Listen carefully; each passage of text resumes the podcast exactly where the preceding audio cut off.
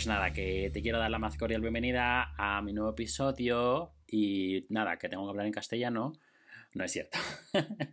es que, ¿sabes qué pasa? Que mi invitado de hoy es un español que se ha forjado su carrera gracias a la garra que él ha tenido para adaptarse a los cambios, incluso para dejar el trabajo de sus sueños y aprovechar una gran oportunidad. Él es español y por eso este pequeño intro así en castellano, pero yo te tengo una pregunta, como en todos los programas. Plantéate ahora en tu vida, así como estás, imagínate que tienes el trabajo soñado, pero recibes una oportunidad de irte a otro país. Y no a cualquier país, un país que es plataforma para que te conozcan en todo el mundo y además en otro continente. Y eso, eso le pasó a nuestro invitado y no solo a él le pasó, sino que le pasó con México. Y es que México no sé si estarás de acuerdo conmigo, siempre sabemos y siempre se ha caracterizado por ser uno de los países que son una gran plataforma para que otras regiones del continente americano te volteen a ver, incluso eh, no solo a nivel América, también para, para otros continentes. Pero bueno, no es por ser mexicano, pero lo que te decía, este país es uno de los que tiene los públicos más fieles y más consentidores del mundo mundial. Pero bueno, eso, ese, ese tema lo hablaremos en otro capítulo. Pero hoy lo que te quiero contar es que mi invitado especial, fíjate, estaba en un, estaba en un musical muy famoso allá en Madrid. Besos a mi gente de Madrid, en mi hermoso Madrid. A toda la gente que nos escucha en España, gracias por conectarse. Él estaba en este musical muy famoso de canciones de ABBA, ya sabes a cuál me refiero. Por supuesto que a los que no les gusta el teatro, pues les sigo, es mamá mía y a él le surge la oportunidad de venirse a México para probar suerte. Y aquí es donde yo te quiero preguntar, ¿y tú qué harías en, esta situación? ¿Y tú qué harías? ¿Dejarías ese trabajo que tanto quisiste por animarte a irte a otra, a otra región, a otra cultura, a otro país y probar suerte? Fíjate que antes de presentarte al invitado de hoy, quiero contarte que hace unos días hice unas transmisiones en vivo en mi Instagram, donde él fue uno de los padrinos, a él lo entrevisté y te quiero de ofrecer una disculpa si la calidad del audio de la entrevista no es la mejor, estoy aprendiendo, pero eh, fue un poquito complicado hacerlo en Instagram, pero bueno, aquí tienes el resultado, espero que te guste la entrevista, la verdad que nos divertimos muchísimo con mi querido Alberto Collado, así que aquí te dejo esta gran entrevista que tuve con él, y sin más preámbulos, yo pregunto, ¿y tú qué? Alberto Collado, bienvenido amigo, ¿cómo estás? Hola, ya ando ¿Cómo estás mi querido Alberto? Qué emoción tenerte, bienvenido. Bien, yo encantado, encantado, muchas gracias. No, hombre, gracias a ti por aceptar, porque además eres un, eres un super padrino de lujo y gracias porque sé que allá en España ya es muy tarde para ti, ya es, ya te estamos desvelando, entonces te quiero agradecer con todo el corazón que, hayas aceptado, que seas un padrino y que estés aquí con nosotros. Muchas gracias, muchas gracias a ti, gracias a vosotros y nada, es un placer, es un placer, ya lo sabes. Yo lo sé, amigo. Oye, y este programa se llama ¿Y tú qué, Duque? Pero hoy le vamos a cambiar el nombre y hoy se va a llamar ¿Y tú qué, Alberto Collado? ¿Cómo estás? ¿Qué estás haciendo? ¿Qué proyectos tienes? Porque te vemos que vas a tener conciertos y andas en todos lados, amigo. Ya, ya, ya, pues tratando de reactivarnos. En realidad nunca me desconecté, yo creo. Para mí la, la pandemia dentro de lo, de lo catastrófico que ha sido y del cambio tan grande en la vida de, de todos, Ah, para mí ha sido una gran oportunidad para sacar canciones del cajón, para retomar proyectos que tenía por ahí olvidadillos y empezar, sobre todo proyectos personales, ¿no? Y, empezar un poco más a dedicarle tiempo a ellos. Y, y, no tanto así a proyectos de los demás y sueños de los demás y dedicarme un poco más a los míos. Así que bien, muy bien, muy activo, sí, sí. Qué bueno, sí, sí, vemos en redes sociales porque te seguimos mucho y además eres muy activo en redes, ¿no? Te gusta estar mucho publicando y subiendo tus, tus historias. ¿Qué, ¿Qué red social es la que más te gusta a ti? Pues últimamente trato, porque tengo un poquito menos de tiempo, eh, Instagram. Sobre todo uso Instagram muchísimo. Facebook lo he dejado un poquito, fíjate, lo he dejado un poco aparcado. No sé por qué. Orgánicamente Facebook se me ha quedado ahí un poco atrás, pero sobre todo Instagram. Oye, vamos a platicar un poquito de ti, porque tú eres un, un, actor y un cantante que has hecho teatro, que hiciste hace poco televisión, que ahorita vamos a platicar de ese proyecto, que también cantas. ¿Qué es lo que más disfrutas hacer? Yo interpretar, en su esencia, sea como sea, sea interpretando una canción, sea interpretando eh, un personaje.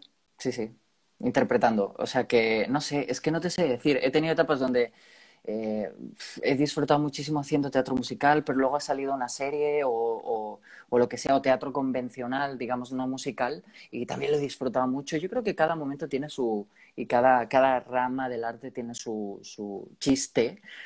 Y, y sí, disfruto interpretando en, la rama de, la interpretación que sea. un poquito de teatro, porque tú haces, hiciste Hoy no me puedo levantar, hiciste Mamá Mía. ¿Qué personaje de teatro musical te has quedado con las ganitas de hacer? A ver, a mí me gustan, yo, soy así, de difícil en la vida, a mí me gustan los personajes que no puedo interpretar por rango eh, mío vocal. O sea, a mí me encanta La Bestia de Bella y Bestia, que es un barítono, yo soy tenor, olvídate. Em, bueno, todo es posible. graves tremendos. Claro. Sí, sí. Todo es posible en la vida, ¿no? Dice por ahí una canción también de musical, si lo quieres, eh, pero está difícil. Y también el fantasma del fantasma de la personajazo. A mí me encantan los antihéroes, totalmente. Ok. Tal. De hecho, siempre me ha pasado mucho, tanto en teatro como en televisión y demás, que siempre he sido o el amigo del protagonista o el personaje que no sé qué, o sea, pero nunca, nunca, nunca el protagonista como tal, cosa que yo he agradecido en mi experiencia, ¿no? Depende también de la producción, claro que sí. Claro. Oye, y hablando de producciones, ¿cuál es la obra, tu musical favorito, el que más disfrutas? El que hayas visto una y otra y otra y no te canses de ver. Ah, pues me gusta mucho. Tengo pendiente Hamilton, por cierto, que me lo han recomendado tantas veces y tengo muchas ganas de verlo, pero no tengo tiempo. Pero me gusta mucho. Está maravilloso, ¿verdad? Increíble. Y las canciones. Tengo muchas ganas de verlo. Y por ahí ya está en una plataforma de streaming, entonces ahí la, la tienes a la mano. Lo tenemos ahí y no, no he tenido tiempo. Pero bueno, me gusta mucho Wicked, mucho, muchísimo. La música, la historia, cómo le dieron la vuelta, bueno, desde el libro, ¿no? Pero me encanta Wicked. Exacto. Oye, y pasándonos ahora al tema de televisión, hiciste un personaje en Herederos por Accidente que se puede ver en Claro Video y en otros, en otros, en otra plataforma, que un personaje muy divertido. Cuéntanos cómo te preparaste para este personaje. Pues, fíjate, pasó algo muy curioso y es que desde que yo leí la primera escena en el primero de los castings, em, se descargó, como digo yo, de la nube de los personajes y de la nube de la ficción, se descargó Jacinto en mí. O sea, fue, mm, es que yo lo, veo así, yo creo que los personajes no se eligen y ya está. Igual que en otros castings ha sido no, porque no estaba para ti, porque el personaje no tenías que encarnarlo tú. Eh, en este caso fue una cosa de leerlo y decir, fue eh, flechazo desde el primer momento. Y la preparación, pues, em, no sé, soy muy hecho de trabajo de, observación, ¿sabes? De, de observar mucho. En este caso, fíjate, como es el, personaje que, por cierto, si no habéis visto la serie, de lo que estáis aquí en el chat, que por cierto, hola, hola a todos, em, tenéis que verla, o sea, tenéis que meteros ya en Claro Video y verla, pero, pero justamente este quise no llevármelo al cliché y al personaje típico, tópico de el personaje gay de la serie, ¿no? Y es como, mm, no, creo que tenemos que alejarnos un poco de eso. ¿no? Total. Entonces yo me sentía con la responsabilidad total y absoluta de alejarme de eso, alejarme del tópico y de, construir Jacinto en base a eh, otros ideales, o sea, como construyes un, personaje normal. Que nosotros, incluso los actores, terminamos por eh, impregnarnos y, mancharnos y contaminarnos por, eh, por ese tipo de, ideas ¿no? que se nos cruzan en la cabeza de qué es el personaje gay, que no sé qué, sé cuánto. Muchas cosas que, están ahí en la sociedad y como esencia, como base, como actores en la preparación, eh, son un elemento más del personaje y ya está. Entonces traté de ser muy fiel a eso y, pues te digo, con mucho trabajo de observación. Eh, soy mucho a observar cómo camina la gente que se puede parecer a Jacinto, sé mucho de trabajo gráfico, me imagino a los personajes, esto es una cosa que, me pasa y, nos pasa a muchos actores, que y creo que es súper normal, no lo sé, yo lo veo súper normal, a lo mejor otros actores dirán que estoy loco, pero me imagino pues eso, qué color de pelo tiene Jacinto que, en mi mente, ¿no? Aunque luego no sea así la realidad y tú veas a un Alberto interpretando a Jacinto, en mi mente Jacinto es... Otra cosa, claro. Es, es otra cosa y eso también es un elemento más que utilizamos para que se refleje em, el personaje de esa manera, ¿no? Es otra herramienta. Entonces, pues son algunos de mis truquillos. Claro, algunos de tus trucos. Oye, y además de Jacinto, si no hubieras sido Jacinto, ¿qué otro personaje hubieras elegido tú? De aquí de la serie, Rosa, por supuesto. sí. Me gusta mucho Rosa. no, eh, Rosa, es, Rosa, Todos queremos ser Rosa. Rosa es maravillosa Por favor, es una cosa, eso de, bueno, es que no quiero, iba a decir, no quiero hacer spoilers, pero como sale en el primer capítulo, eso de tirar gente por las escaleras es maravilloso. Tiene que ser súper desestresante, sí, sí. Y además lo hace con una gracia y con un porte que hasta da mucha risa, pero en realidad no está haciendo nada gracioso, pero sí da risa. ¿Estás de acuerdo? Es que, es que aparte Cook es maravillosa. Hizo una rosa espectacular, o sea, total. Sí, sí. Cook es que, que es una gran, gran actriz. Oye, y cambiando ahora un poquitito también de tema, también estás incursionando, bueno, ya has incursionado y estás con tus proyectos de la cantada. ¿Cómo vas con eso? Totalmente, sí, porque tenía muchas canciones, como te digo, en el cajón, que retomé el año pasado por todo este tema de la pandemia. Claro, yo encerrado en mi cuarto digo, ¿qué hago? Pues sacar canciones que tenía escritas, terminarlas, eh, publicarlas. Publiqué un EP con tres canciones, eh, dos sencillos más, colaboraciones con Italia con Polonia. Em, digo, es el momento, ¿no? De hacer, me encanta. Y en este momento estoy trabajando en, eh, digamos, un proyecto un poquito más redondo, un poquito más completo, conceptualizado y, pulidito, eh, no tan a las prisas como el año pasado, ¿no? Que fue de, me apetece sacar una canción, saco esta. No, ya un poquito más estructurado y organizado. Es un pequeño álbum con canciones originales, con algo silla también eh, más por ahí, las que llevo trabajando ya algunos meses también en colaboración con una discográfica, con una disquera de aquí de Almería, pero que también opera y trabaja en México. Eh, creo que va a empezar en Argentina dentro de un tiempo, en Canarias y demás. Y, súper bien. Vamos a cambiar un poquito de tema, porque el tema de hoy es el cómo tú a veces estás en un país y de repente la vida te lleva a otro. Y ahí te brindan unas oportunidades tremendas. Y fue, fue tu caso que, que te viniste a México un tiempo. ¿Fue difícil tomar la decisión de venir a México? Eh, fue eh, desconcertantemente fácil. te, quiero, te quiero decir, eh, fue una locura de las mías que yo hago. sí, sí, sí, me lo propusieron, pero aparte sin, o sea, no fue una propuesta de trabajo ni nada. Conocí a dos personas en un viaje, además de estudios en Estados Unidos. Conocí a dos mexicanos, dos amigos mexicanos, y me dijeron, escucharon mi música y demás, que yo andaba empezando en ese momento a, hacer mi música y a grabarla y eso, y me dijeron, tienes que venir a México, es una puerta grandísima para toda Latinoamérica y toda América en general en el tema musical, tienes que probar suerte, no sé qué, y dejaron la semillita tan plantada en mí que tuve que hacerlo. A los pocos meses estaba... Sí, o sea, dejé mi trabajo, dejé mamá mía, que en ese momento estábamos de gira, y dije, me voy a México, me fui con dos maletas, sin conocer a nadie, solo a dos personas, sin tener ningún tipo de trabajo, y sin eh, billete de vuelta. O sea, una cosa... Qué valor, porque nadie se, nadie se anima a hacer eso, a cambiar su vida y a arriesgarse. A dejar pues muy pocos locos. muy pocos locos. Pero no me arrepiento. Yo es justo digo que si te arrepentías o no te arrepentías. No, no, mira, fíjate, hoy estoy que, que me adelanto. Eh, yo creo que la vida es de los arriesgados. O sea, para que las cosas surjan y, salgan no te puedes quedar sentado, tienes que exponerte, tienes que estar ahí, ¿no? Entonces, claro. que no me arrepiento, para nada, todo lo que he vivido, obviamente ha habido momentos difíciles, momentos duros, pero ha habido momentos maravillosos que yo no cambio jamás. Eh, yo qué sé, herederos por accidente, por ejemplo, eh, musicales allí también, series, novelas, todo, no, no lo cambiaría. Y sobre todo la gente. Y lo que aprendí sobre todas las cosas, que es, eh, que es la tolerancia y que no somos el ombligo del mundo. Ninguno de nosotros no somos el ombligo del mundo.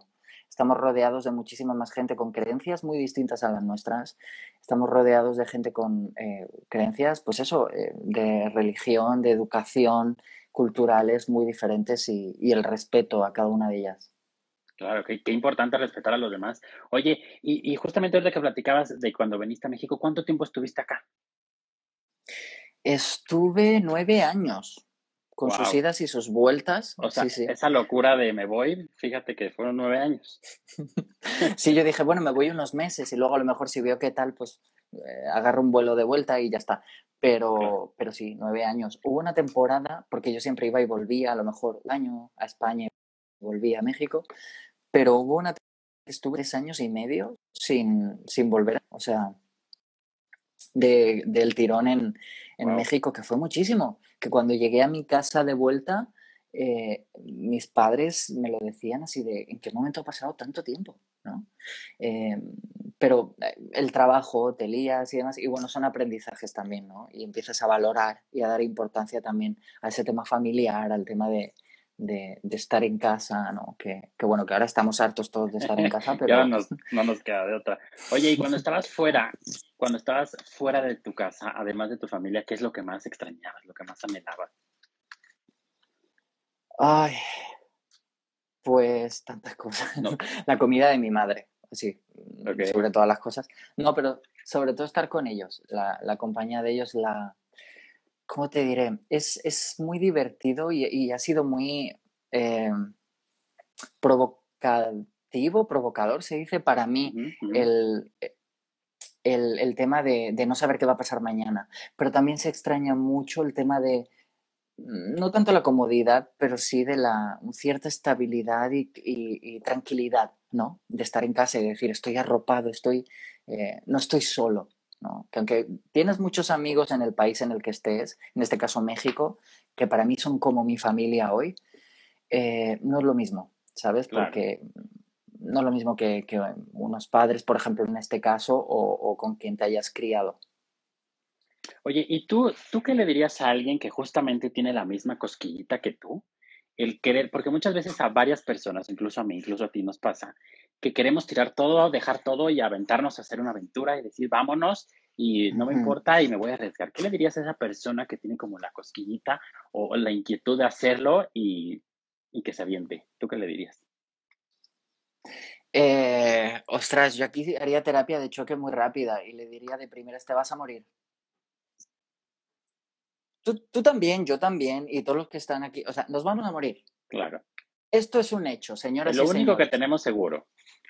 Nos vamos a morir. ¿Cómo te o sea, cómo quieres llegar a ese punto? No sabes cuándo va a ser, además. Eh, haz las cosas.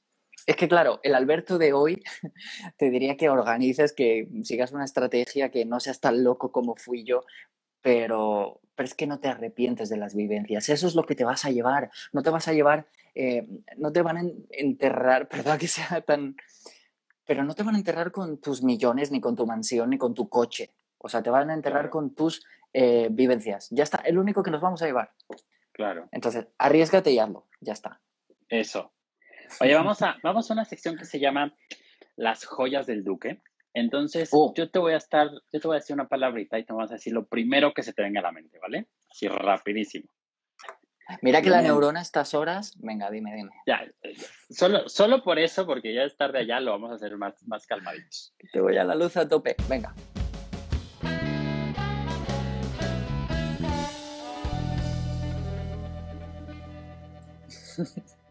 Picante. Chile. Amor. Fíjate, ahora no me ha venido nada a la cabeza. Eso es que estoy seco de amor. amor, eh, familia, familia. Desamor. Decepción. COVID. Oh. Terrible. Me ha venido como una avalancha. Me ha venido como una avalancha terrible. Pero me, ha venido como una avalancha de, términos, así de. No sabía cuál escupir primero. Terrible. Baile. Fiesta. Musicales. Pasión. Mecano. Iba a decir una barbaridad. Dila, dila, no, pasa nada. Eh, no, no, no, no, no, no puedo, no puedo. Bueno, luego me lo eh, mandas Oportunidad. oportunidad. Luego otro. Eh, o sea, es, es, igual nada más que le cambies una letra. No sé por qué me ha salido eso. Este, te digo que mi neurona está, está ya muy muerta. Es que, es que ya no absolutamente nada. Ejercicio. Training. Es lo primero que se me a la cabeza. Fidelidad. ¿Enchiladas? Rico. Me encantan. Tortilla de patata. Ah, tierra. De mi tierra. ¿Familia?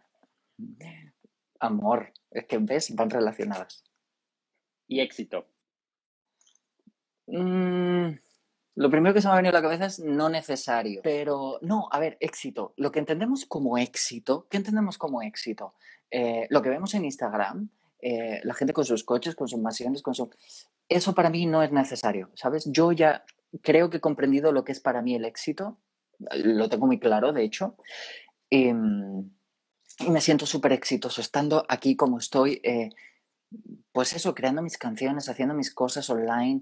Eh, quizá no estoy subido en un escenario en estos momentos, pero eso no significa que no me pueda sentir feliz en estos momentos y exitoso. Entonces, eh, por eso me ha venido a la cabeza no necesario. Lo que tenemos eh, como éxito, ¿sabes? Así de manual.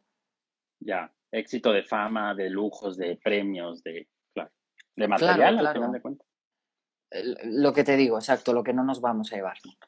Sí. Alberto, eh, pues te quiero dar las gracias por haberte conectado. Yo sé que ya es muy tarde allá, ya te queremos dejar descansar. Muchas gracias por haberte conectado. Gracias por ser uno de los padrinos de este nuevo podcast y te lo agradezco de todo corazón. Muchísimas gracias a ti, gracias a vosotros. Es un placer, eh, me lo he pasado genial. Cuando quieras repetimos, que se nos han quedado muchas pero cosas por favor, en el seguro. no, es que nos podemos quedar aquí horas y horas y horas y horas platicando anécdotas cuando yo era joven, fíjate. Pero, pero sí que muchísimas gracias, muchísimo éxito. Gracias por contar conmigo, por pensar en mí para este proyecto tan maravilloso y larga vida, larga vida y mucho, mucho éxito y que te haga muy feliz, de verdad. Muchas gracias, amigo. Y tú, tú ya eres parte fundamental de esto, eres el padre. Con esto es, el, es, la, es la joya de la corona, la cereza del pastel. Muchas, la, la, la, patata de la tortilla, hombre. Muchas gracias, Alberto. Más claro imposible. Gracias. Que descanses ya, porque ya es muy tarde ya. Un abrazo y un beso. Gracias. Besos a todas y a todos. Siempre es un deleite y es una gran maravilla platicar con personas como Alberto Collado. Gracias, amigo. Y seguramente sí vamos a hacer la segunda parte porque te, se quedaron, como bien decía él, muchas cosas en el tintero y tenemos que profundizar mucho más el tema del éxito y eh, las oportunidades que se vienen a tu vida. Oigan, eh, pues muchas gracias por habernos acompañado y acuérdate siempre que no importa el sueño que tengas, tú, hay que, tú sé persistente, tú lucha por él, tú ve por él y va a haber gente que te va a abrir puertas, va a haber gente que no, pero tú siempre mantente fiel a ti, siéntelo con el corazón, haz las cosas con el corazón, confía en tu Dios, el nombre que le quieras poner y vas a ver que todo se te va a acomodar a tu favor. Y bueno, pues nada, yo te espero cada jueves con una historia nueva que contar, un nuevo personaje que descubrir y una nueva historia que aprender. Y recuerda siempre, hay que vibrar positivo. Nos vemos en la próxima. Gracias.